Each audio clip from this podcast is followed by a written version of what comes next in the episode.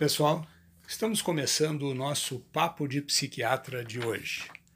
Eu sou Jorge Zaducliver, estou acompanhado do Alexandre Schmidt, ambos somos psiquiatras e hoje vamos falar sobre os antipsicóticos.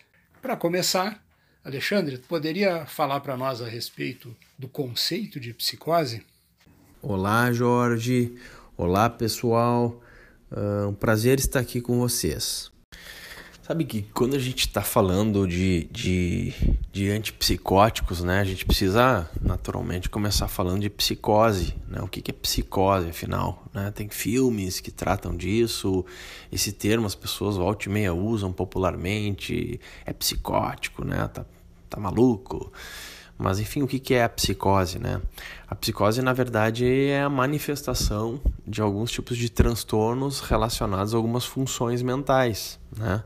Principalmente, ela, ela é caracterizada principalmente pela manifestação de, de delírios e alucinações, né? O que, que são?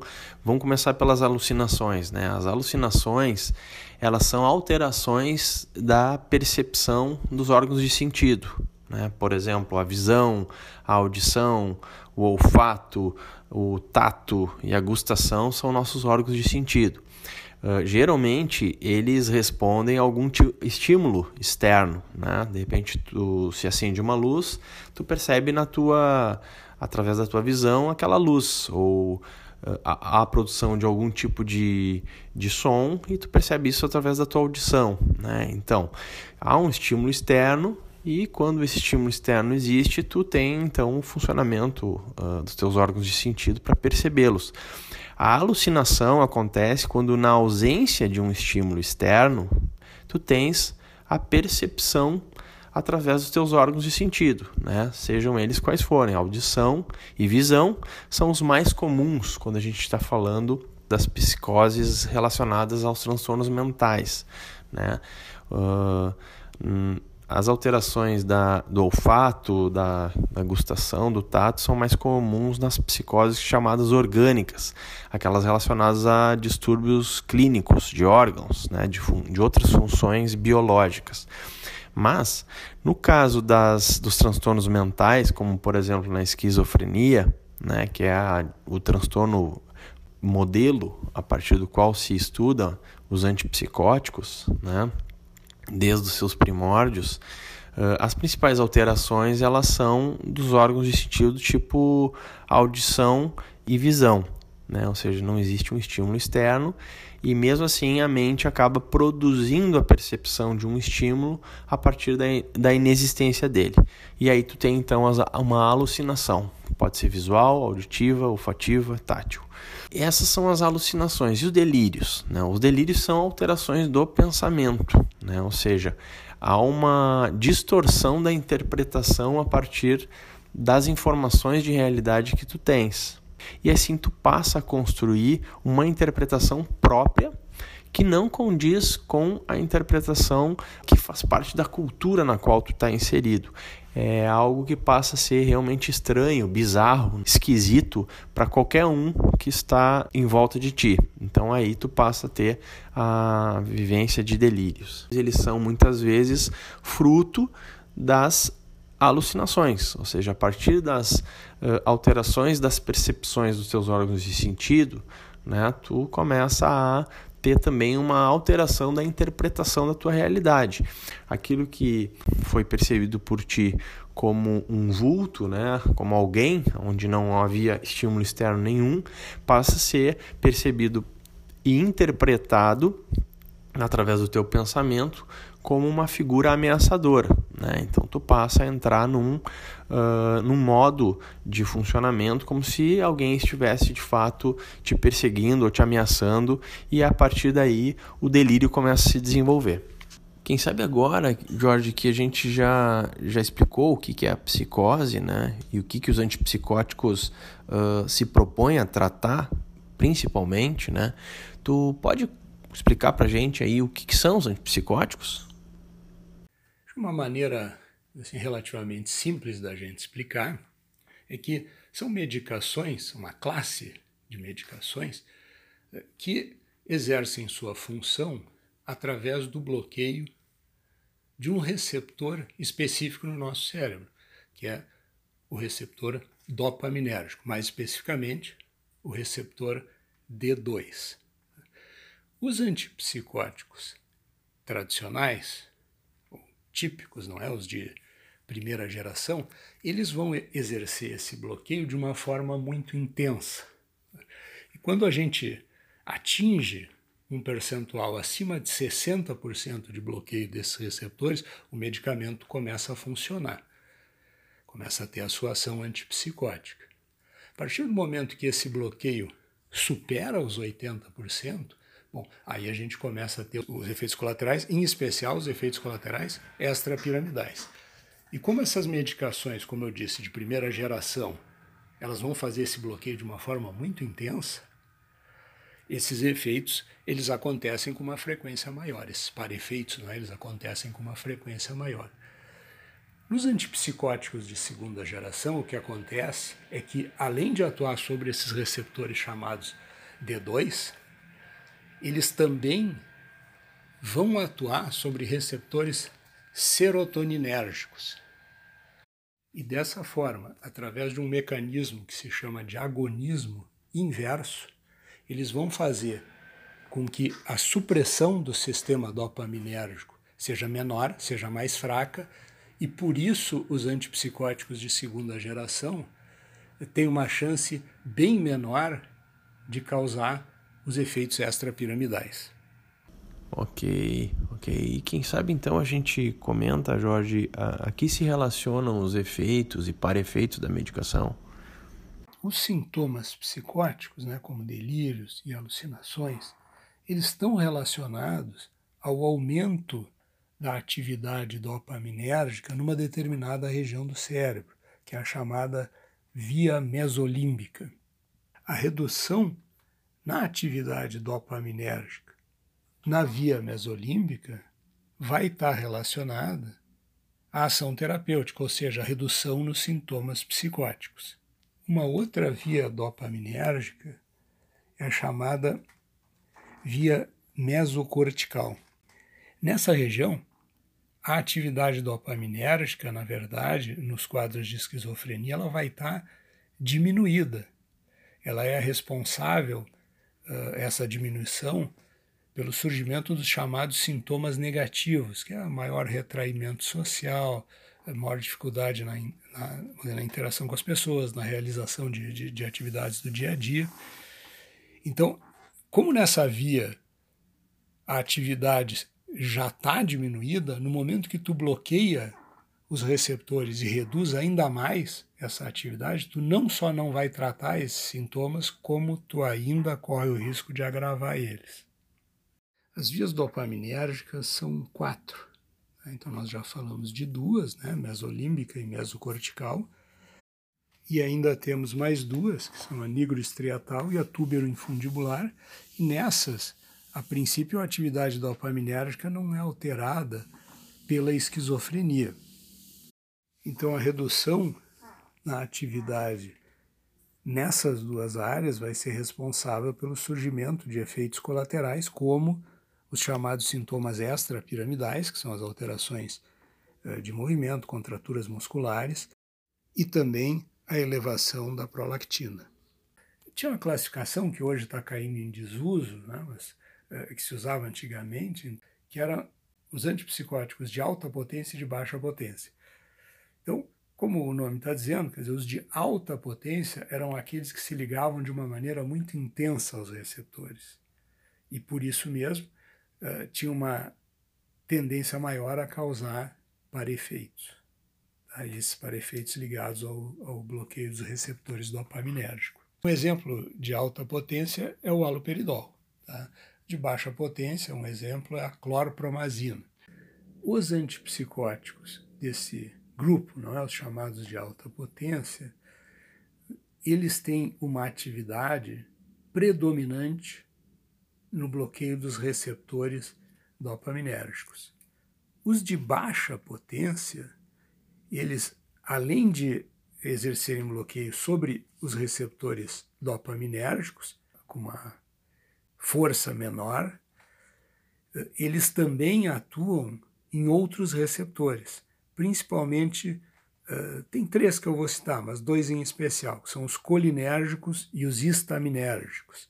Então, esses receptores, eles não têm ação terapêutica direta no sintoma psicótico. O, o, os receptores colinérgicos eles estão ligados a parefeitos como boca seca, visão turva, constipação, eventualmente retenção urinária, e os histaminérgicos com sonolência, com eventual ganho de peso. Então, inclusive essa ação nos receptores histaminérgicos muitas vezes causa confusão, porque essas medicações elas dão muito sono. Então, às vezes tem algumas pessoas que acham que essa, essas são as de, de, de alta potência, mas na verdade não. Nós temos ainda os receptores alfa-adrenérgicos. Quando ocorre o, o, bloqueio desses receptores, a gente vai ter parefeitos ligados ao sistema cardiovascular, entre eles a hipotensão postural. Alexandre, tu sabe que uma questão que eu acho bastante importante, assim, sempre que a gente vai falar sobre antipsicóticos, é também eh, falar um pouquinho sobre as teorias que nós temos a respeito do que, faz uma pessoa apresentar sintomas psicóticos. Tu poderia falar um pouquinho para nós sobre isso? Posso. Vamos lá. As anfetaminas, elas costumam gerar uma maior liberação de dopamina nos terminais pré-sinápticos. E isso acaba induzindo sintomas psicóticos, como alucinações delírios, em indivíduos que estão efeitos sobre essa substância. A segunda hipótese ela, ela vem a partir do uso do, uh, de outros estimulantes, como, por exemplo, o metilfenidato, né, a ritalina, popularmente conhecida, ou uso de cocaína ou outras anfetaminas, que acabam inibindo a recaptação da dopamina no terminal pré-sináptico, deixando, portanto, mais dopamina disponível na fenda sináptica e assim promovendo o sintoma, uh, os sintomas psicóticos. Um terceiro mecanismo ele foi levantado a partir da indução de psicose pela, pelo levodopa. O levodopa é um agonista dopaminérgico, né, que acaba fazendo com que haja um aumento da disponibilidade de dopamina também na fenda sináptica, o que acaba induzindo uh, sintomas psicóticos em alguns pacientes. Por exemplo, aqueles que usam medicação para Parkinson. Né? A levodopa é uma dessas medicações, acaba induzindo a psicose nesse, em alguns desses pacientes. A outra hipótese, ela provém do, da ação psicótica que às vezes é identificada em medicações como a fenciclidina e a ketamina. Né? Essas medicações elas atuam indiretamente através da promoção de sintomas psicóticos, como elas reduzem uma inibição tônica mediada pelo glutamato, ou seja, o glutamato ele manteria uma inibição tônica uh, da liberação de dopamina na via mesolímbica mas elas diminuem essa inibição promovida pelo glutamato. Portanto, a via mesolímbica acaba uh, ficando mais estimulada a partir da, da maior excitabilidade dopaminérgica e isso acaba gerando uh, a manifestação de sintomas psicóticos. Um outro mecanismo uh, conhecido para a promoção dos sintomas psicóticos é através do, da ação do LSD. O LSD ele é um, uma substância usada de forma recreativa, né? e que ele tem uma ação de agonista sobre os, hormônios, sobre os, os receptores 5-HT2 de serotonina. Então, essa hipótese ela passa a colocar também a serotonina como um neurotransmissor envolvido na, na indução dos sintomas psicóticos. Portanto, através do estudo dos mecanismos pelos quais as substâncias acabam promovendo sintomas psicóticos, uh, acabou se levantando as duas principais hipóteses que acabam tentando explicar como que os fármacos, as medicações antipsicóticas atuam que seria basicamente através de dois sistemas principais, tanto o sistema dopaminérgico e, por outro lado, então, mais, e mais recentemente, alguma ação sobre o sistema serotonérgico. E para concluir, então, essa sessão que diz respeito sobre o mecanismo de indução da psicose por parte de substâncias, a gente poderia citar também uh, trabalhos mais recentes relacionando a cannabis às psicoses. Né? Já se sabe que uh, em indivíduos controles né, que receberam doses de delta-9 tetrahidrocannabinol e cannabidiol, a cannabis, extratos da cannabis, né, também, uh, eles acabam manifestando sintomas psicóticos positivos, tais como uh, observado na esquizofrenia. Então, se acredita que exista um mecanismo de indução de psicose mediado pelo sistema da, dos canabinoides. Uh, este, no entanto, ainda está em estudo e ainda não se tem a exata precisão de como isso acontece. Sabe que um aspecto que eu acho bastante interessante a respeito do, dos antipsicóticos é a forma, assim, totalmente casual, né, que eles foram descobertos. Isso mais ou menos 70 anos atrás, lá na década de 50, fabricaram uma substância chamada clorpromazina, que era para ser um antialérgico. Só que como dava muito sono, ele acabou caindo meio que em desuso.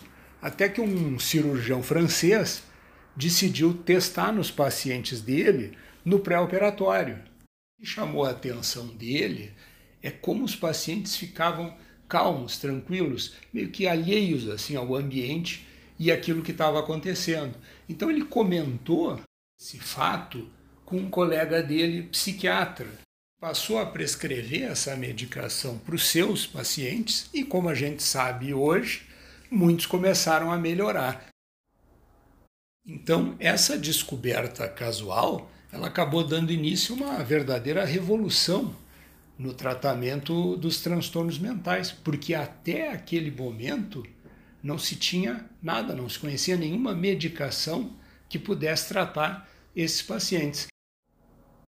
Como consequência disso, ao longo dos próximos anos foram desenvolvidas diversas medicações antipsicóticas. Praticamente todos os antipsicóticos de primeira geração, que também são chamados de antipsicóticos típicos ou neurolépticos, foram desenvolvidos ainda na década de 50. Os antipsicóticos de segunda geração, eles foram desenvolvidos predominantemente a partir dos anos 80.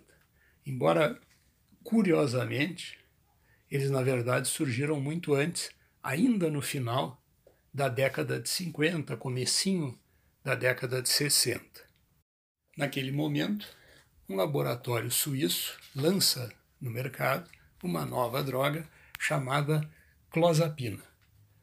Só que ao contrário da clorpromazina, que tinha sido lançado alguns anos antes e recebida assim, uh, de forma muito entusiástica, enfim, afinal eram as primeiras medicações que, que, que tinham algum efeito, não é, para tratar os quadros psicóticos, a clozapina foi recebida com muita desconfiança.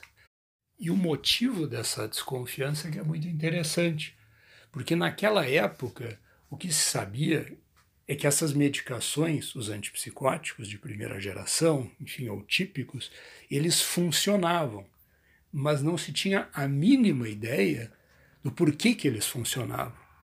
Mas como todos eles tinham como característica em comum produzir efeitos colaterais que nós chamamos de efeitos extrapiramidais, que são esse, principalmente essas contraturas musculares que, que ocorrem, havia uma crença de que a ação antipsicótica só ocorria quando ocorriam os efeitos extrapiramidais. E ela dificilmente causa. Ela não foi considerada como uma boa opção para o tratamento dos quadros psicóticos ao longo de toda a década de 60. Esse panorama começa a mudar a partir do começo dos anos 70 com bons resultados obtidos em estudos realizados tanto nos Estados Unidos como na Europa. Apesar dos bons resultados obtidos, quer dizer, 50% dos pacientes que não respondem aos antipsicóticos de primeira geração respondem à clozapina, ela ainda tinha um desafio importante a vencer, que é uma, um parefeito chamado agranulocitose, que é a redução das células brancas do nosso sangue, que pode inclusive levar o paciente à morte, mas que, se diagnosticado a tempo, quer dizer, precocemente, ele é plenamente reversível. Então, por isso, se desenvolveram protocolos de, de para o uso da, da clozapina que envolvem uh, o, o, o exame de sangue uma vez por semana durante os cinco primeiros meses de tratamento. Depois começa aos poucos a ir espaçando.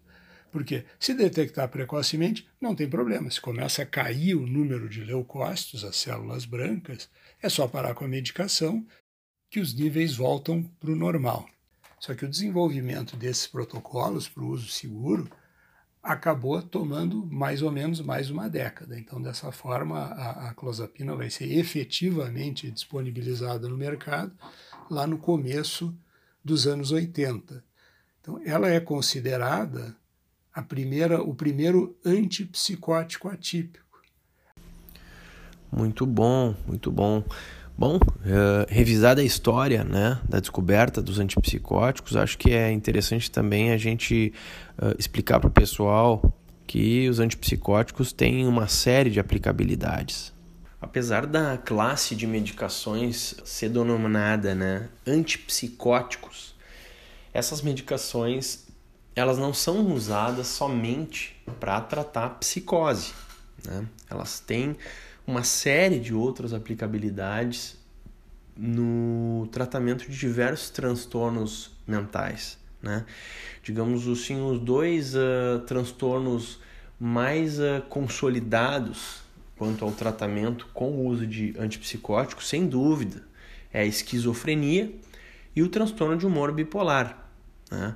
Agora, uh, além desses dois transtornos, essas medicações também são usadas de forma rotineiramente, assim, em outros tipos de transtornos, como por exemplo na depressão resistente ao tratamento, no tratamento da demência, especialmente no, nas alterações comportamentais e sensos perceptivas da demência, no transtorno obsessivo compulsivo, né, nas, nas situações de comportamento violento de forma geral, na agressividade também são usadas nos transtornos do espectro autista, elas têm uma grande empregabilidade, o transtorno de desenvolvimento pervasivo e, inclusive, nos transtornos do sono.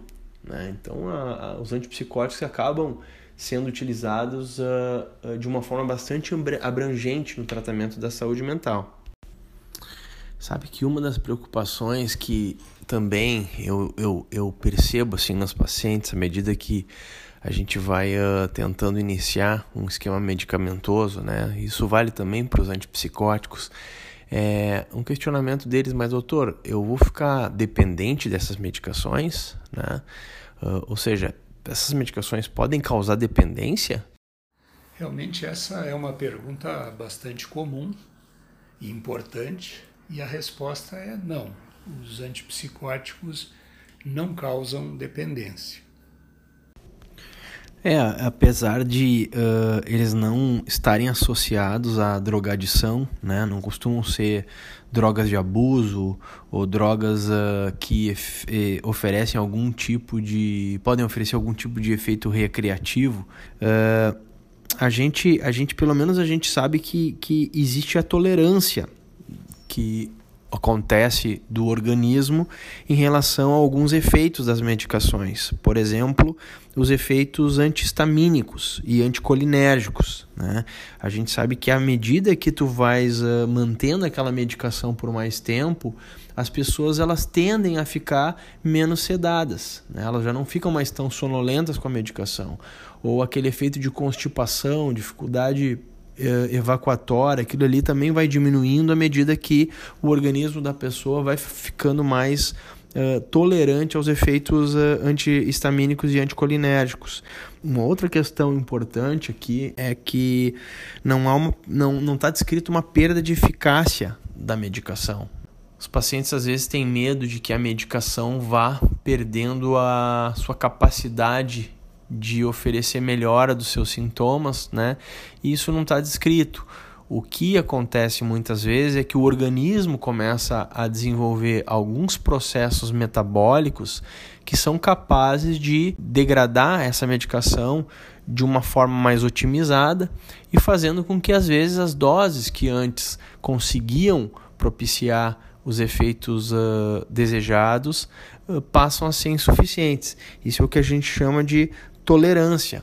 Né? E essa tolerância a gente sabe que ela é cruzada, ou seja, um antipsicótico que desenvolve uma tolerância a ele passa a também poder oferecer uma certa tolerância a outros antipsicóticos.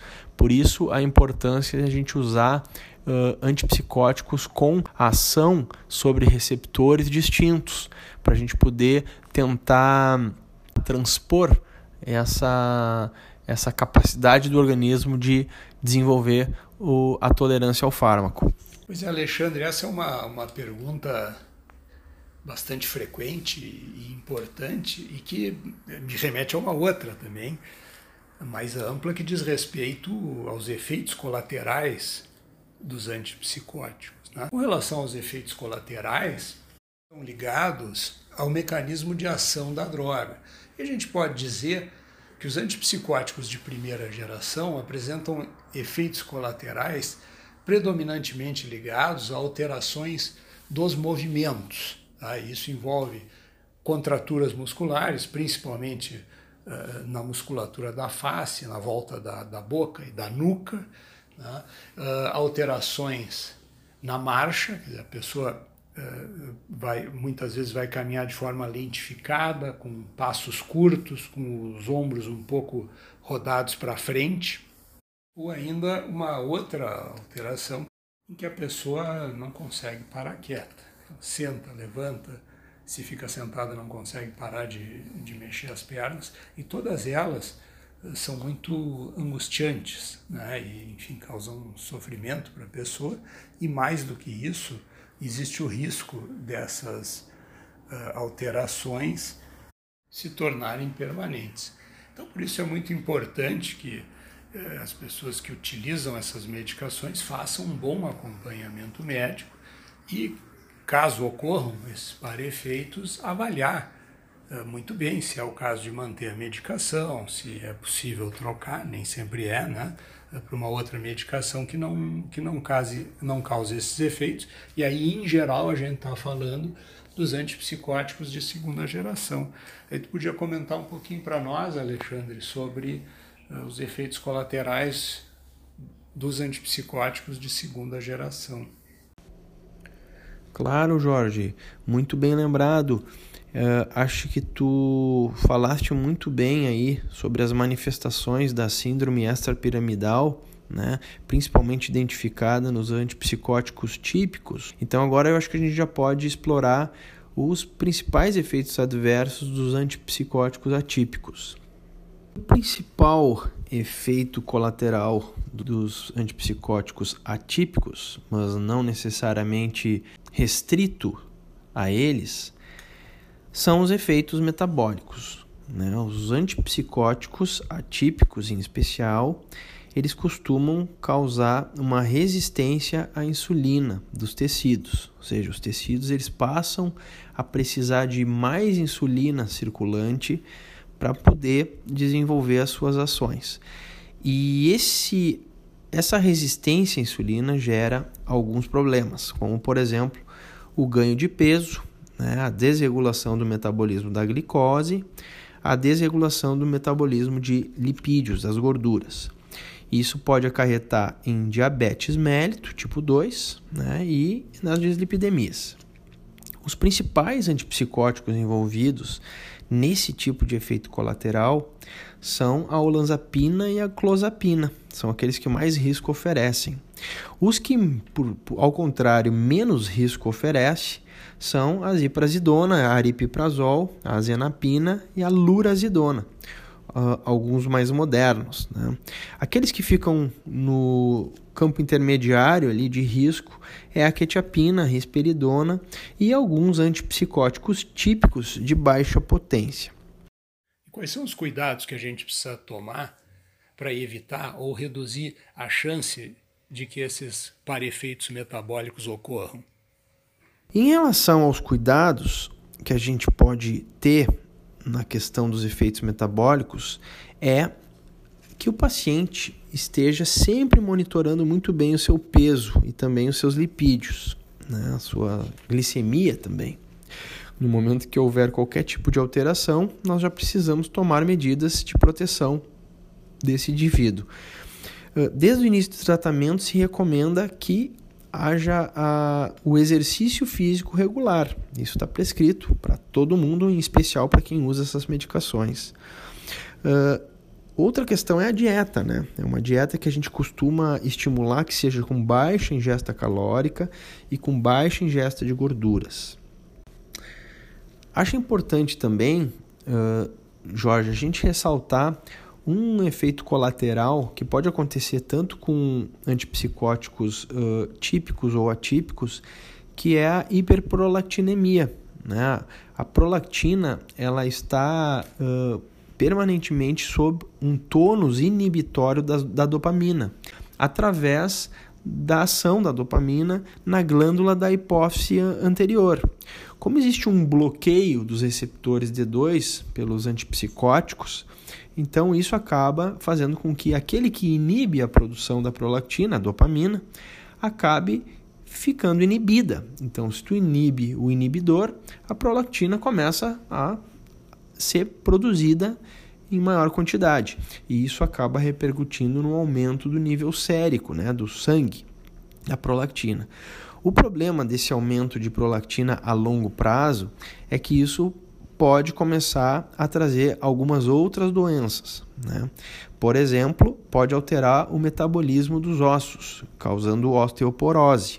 Pode também se associar a câncer de mama. Né? Então, ela precisa ser monitorada. No, no curto prazo, né, às vezes o aumento transitório de, de prolactina já pode gerar um aumento da produção de leite, especialmente em mulheres, né, a chamada galactorreia, mas que também pode acontecer em homens. E em homens a gente acaba podendo uh, testemunhar o aumento do, do tamanho das mamas em função da ação da prolactina, a ginecomastia. Tanto em, em, homens quanto em mulheres, né, também é comum que a prolactina acabe alterando um pouco o estado de humor, gerando disforia, que é uma irritabilidade, uma hipersensibilidade emocional. Então, entre os antipsicóticos, uh, atípicos, aqueles que mais costumam dar esse tipo de efeito colateral é a risperidona e um metabólito dela, a paliperidona, né? porque afinal a maioria dos antipsicóticos atípicos tem, costumam ter um menor risco de desenvolvimento da hiperprolactinemia. Então, acho que com isso cobrimos é, os principais aspectos dos antipsicóticos, as categorias, forma de ação, para que, que eles são utilizados, os principais para efeitos, um pouco de história também curiosidades. E com isso vamos encerrando o nosso podcast. Obrigado, Alexandre, pela parceria e obrigado a vocês que nos ouvem. Também quero aproveitar para sugerir a vocês que escutem outros podcasts gravados por colegas do mestrado profissional em saúde mental e transtornos aditivos a respeito de outros grupos de medicação e que estão também excelentes. Certo, Jorge. Obrigado também pela parceria de hoje e quero deixar então o convite para o nosso público aí para participar dos nossos próximos Papo de Psiquiatra com o Dr. Jorge Zaduk Liver e Dr. Alexandre Schmidt. Até mais.